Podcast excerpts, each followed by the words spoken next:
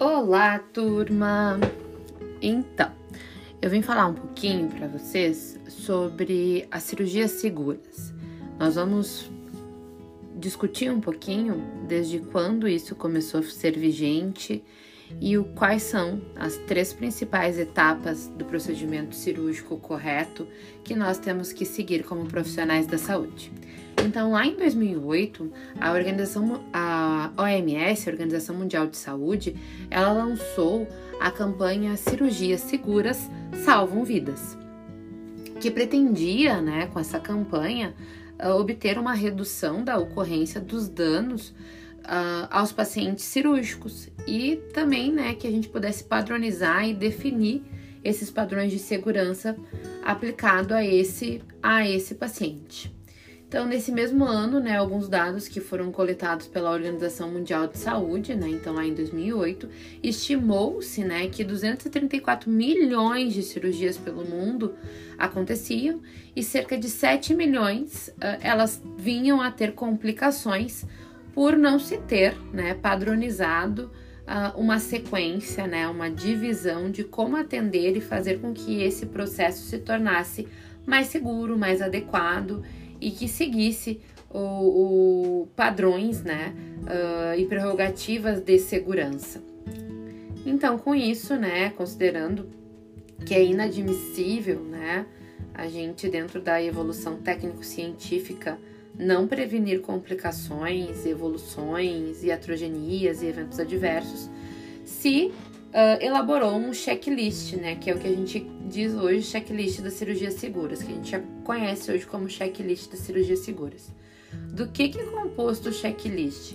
Então, o checklist ele é dividido em três grandes momentos, três partes importantes, que compõem as seguintes formas de apresentação. A primeira parte do checklist da cirurgia segura está na identificação então essa primeira parte ela acontece lá antes da indução anestésica, que é quando a gente vai fazer a verificação verbal da identificação do paciente, qual é o procedimento que ele vai realizar, qual é o local dessa cirurgia. Então aqui a gente vê lateralidade, a gente vê a identificação correta do paciente, a gente faz com que ele assine o termo anestésico, que ele nos responda se ele tem alguma alergia relacionada a algum procedimento anterior, se ele teve alguma intercorrência. Então a gente faz uma entrevista desses nossos pacientes.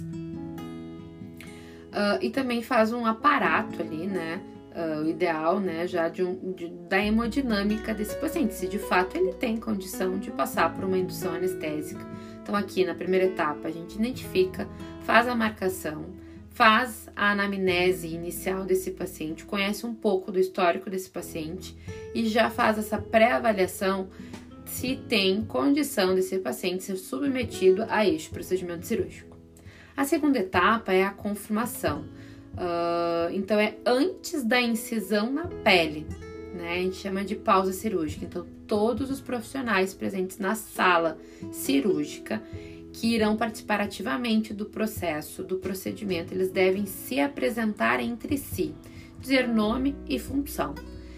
Façam conferência em voz alta da identidade do paciente também na confirmação, do procedimento novamente que esse paciente vai realizar e qual é a parte, né? Qual é o local, qual é a demarcação, né? Se a demarcação da lateralidade está correta. Então, qual é a parte do corpo que será operada, será feito o procedimento cirúrgico. Em seguida, então, o cirúrgico, o cirurgião e o anestesista e um membro da equipe de enfermagem vão revisar os pontos críticos dessa cirurgia, desse procedimento. Então, eles vão fazer um checklist confirmando se já houve uso profilático de antibiótico nos, nos últimos 60 minutos, então na última uma hora, Além disso, eles também vão certificar se tem todos os exames de imagem, se é uma cirurgia por vídeo, se está tudo funcionando, se é o instrumental está de acordo com o procedimento cirúrgico. Então se faz uma conferência antes mesmo da gente fazer a incisão cirúrgica, a confirmação de todo o ato cirúrgico, né, para que a gente colabore para que não aconteça nenhuma iatrogenia, nenhum evento relacionado por falta de insumos né, e de recursos durante essa cirurgia. E a última parte, mas não menos importante, é o registro. Então, antes do paciente sair da sala cirúrgica, em conjunto com a equipe, o coordenador, né? E aí vai ser o, o cirúrgico, anestesista, a enfermeira, ele vai analisar o procedimento, vai fazer a contagem das compressas, dos instrumentais, vai rotular se houver peças anatômicas ou amostras obtidas para encaminhamento para alguma biópsia, vai checar as informações sobre qual, qualquer dano de aparelho, equipamento que tenha acontecido eventualmente durante o procedimento cirúrgico. E também, né, vai buscar, né, por outro, vai fazer um mapeamento por outros problemas. E dessa forma, a gente pode dizer que a gente finalizou o ato cirúrgico, né? Então, assim, um momento cirúrgico. Mas a gente, a partir aqui do registro, a gente tem que estabelecer então um plano de cuidado em relação ao pós-operatório e para onde e como a gente vai encaminhar esse paciente. Então, se esse paciente for recuperar na sala de uh, na sala operatória, na sala anestésica, digo, qual o cuidado? Se esse paciente ele já vai recuperar na UTI, qual o cuidado que eu tenho que ter? Então, a gente não pode esquecer desses três momentos de, uh, da devida importância, né? Da, da checagem desses três primeiros momentos, desses três momentos distintos do procedimento cirúrgico. Então, identificação do paciente no primeiro momento, depois a conferência e depois o registro adequado do que foi realizado nesse procedimento. E o que, que a gente observa né, desse checklist? Por que, que ele vem amplamente sendo utilizado? Ele não é só mais um instrumento, um mero instrumento. Uh, aplicar o checklist, né, ele dá uma segurança maior, tanto para nós quanto equipe de saúde, quanto para o nosso paciente, quanto para o nosso cliente. Mas a gente enfatiza né, que a responsabilidade é de todos os integrantes dessa equipe e o quanto é importante uma boa comunicação. Comunicação é essencial para o bom andamento de qualquer procedimento, mas do checklist a comunicação tem que ser clara, objetiva, as informações têm que ser passadas, retomadas e seguidas, mas essas informações elas têm que ser e deverão ser claras. Então, começar um procedimento, qualquer procedimento, mas procedimento cirúrgico, requer que a gente tenha algumas preocupações, né? Tanto do aspecto uh, anestésico desse indivíduo, quanto das próprias complicações que esse procedimento cirúrgico pode acometer eles. Então, qualquer intercorrência, por mínimo que ela seja, né, qualquer iatrogenia, qualquer evento adverso que aconteça durante o procedimento cirúrgico, ele é muito estressante porque a gente está com a vida do paciente ali na mão e se a gente não tomar uma decisão rápida, né, por menor que seja o agravo, a gente pode sim vir a perder esse paciente. Então a gente sempre tem que estar atento, né, aplicar o checklist para que esses eventos, por mínimos que eles sejam, eles não aconteçam, né? E sempre revendo também os cuidados necessários que eu preciso ter no pós-operatório destes meus, destes meus pacientes. Então, o que faz como diferencial o checklist? O que fará como diferencial para vocês como futuros profissionais? Sempre que a gente se insere em um contexto novo, um contexto de, sal, né, de serviço novo, a gente tem que conhecer a rotina daqueles locais, saber como que eles fazem esse checklist. Esse checklist, ele, além da comunicação verbal, tem um quadro que é feito antes, né, da entrada dentro da sala, como é que é a rotina desta instituição. E, e lembrando sempre, né, que o checklist da cirurgia segura, ele é muito importante para o desenvolvimento, né, do procedimento seguro, mas para o desenvolvimento da nossa unidade, da unidade em que a gente está uh, colaborando, em que a gente está inserido, né?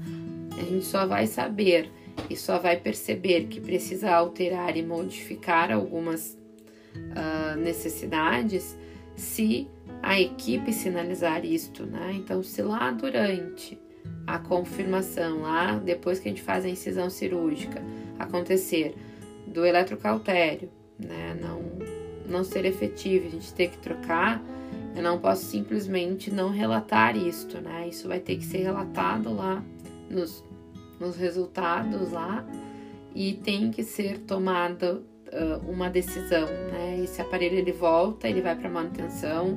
Qual é o tempo em que ele já está na, nesta nossa unidade? Será que já não tem né, um tempo de vida muito prolongado e não tem mais como a gente fazer uso desse aparelho? Então, a gente não pode simplesmente reclamar por reclamar.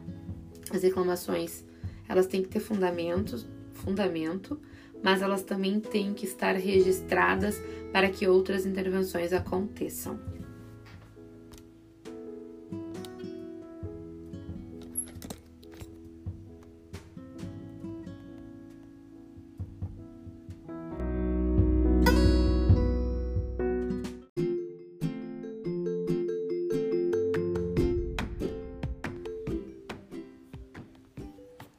E algumas perguntas a gente ainda tem que refletir e fazer em relação a isso. Então, pensando em cirurgia segura, em planejamento seguro do cuidado, né? Quais são as complicações e essas perguntas, esses questionamentos, nas, na grande maioria das vezes, ele vai ter que acontecer antes da entrada do paciente no centro cirúrgico, né? Em bloco, para o procedimento cirúrgico. Então, nós, como profissionais da saúde, qual o questionamento que a gente tem, né, os principais questionamentos, assim, que a gente tem que priorizar, né? Então, quais as possíveis complicações para esse meu procedimento cirúrgico, né? E se esse paciente ele já tem, né, uma doença de base, tem alguma complicação, né, alguma evolução natural, algum prognóstico, né, previsível para este meu procedimento? A equipe, né, ela de fato ela tem, né? Ela sabe reconhecer os riscos, né? Se eu tenho risco de perda volêmica, né?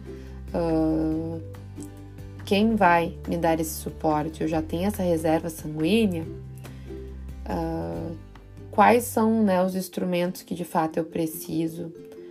A equipe ela reconhecerá, né? Estará preparada, né? Para atender uma intercorrência, se de fato ela acontecer?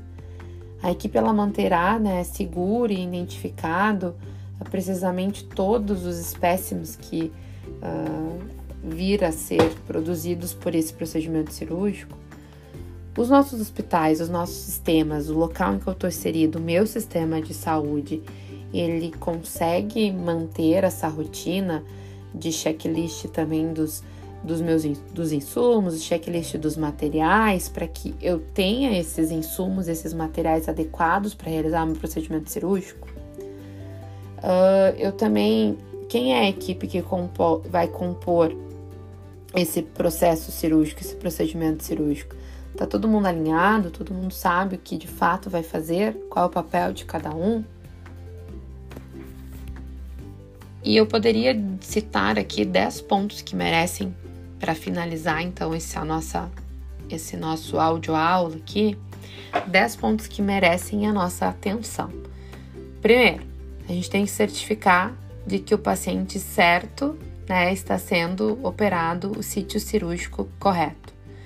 Então, essas 10 dicas finais aqui seriam 10 dicas assim da fala de hoje, uh, para que vocês levem assim como além de realizar o checklist por etapas, que a gente leve essas, esses 10 pontos principais, assim, como fundamentais para que eu esteja, eu, profissional da saúde, seguro do que eu estou fazendo e promovendo segurança para este meu cliente.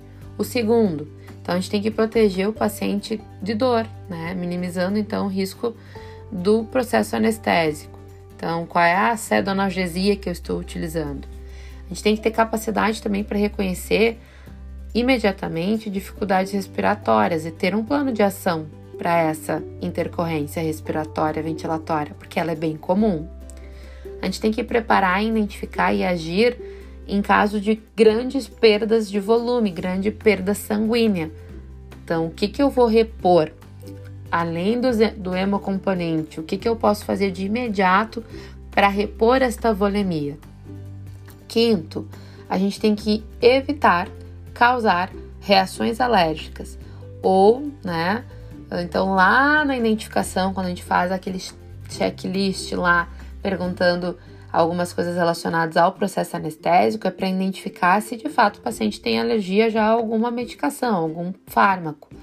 Mas a gente sabe que esses processos alérgicos a gente reconhece e se sabe ser alérgico, às vezes durante a infusão de uma dessas medicações. Então a gente tem que evitar, né? E ter antagonistas caso, né? Ter ação caso esse indivíduo apresente de fato alguma reação alérgica a algum desses medicamentos que a gente esteja utilizando para mantê-lo né, durante o procedimento cirúrgico.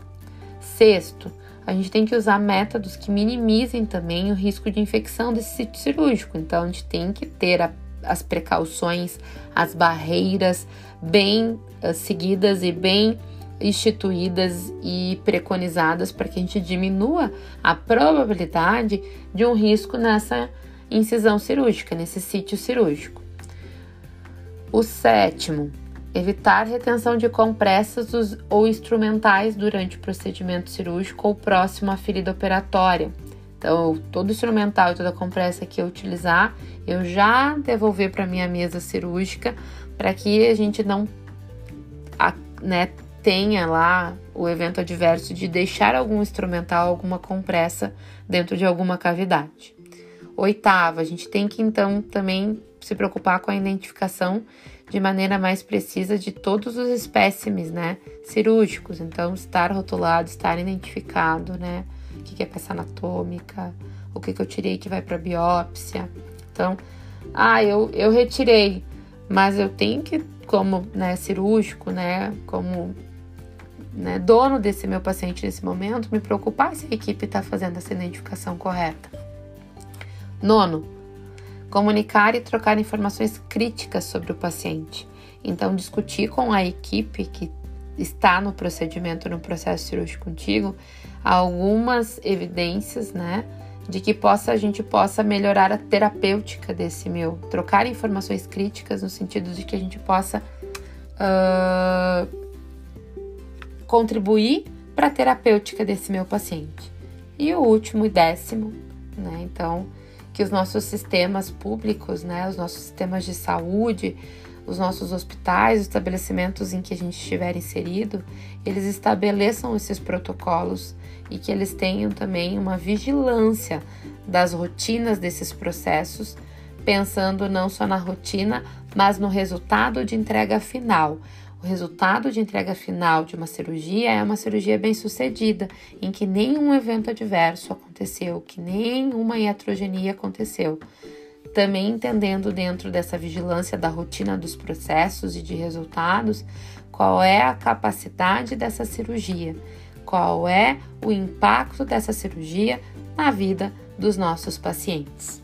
Turma, era isto por hoje.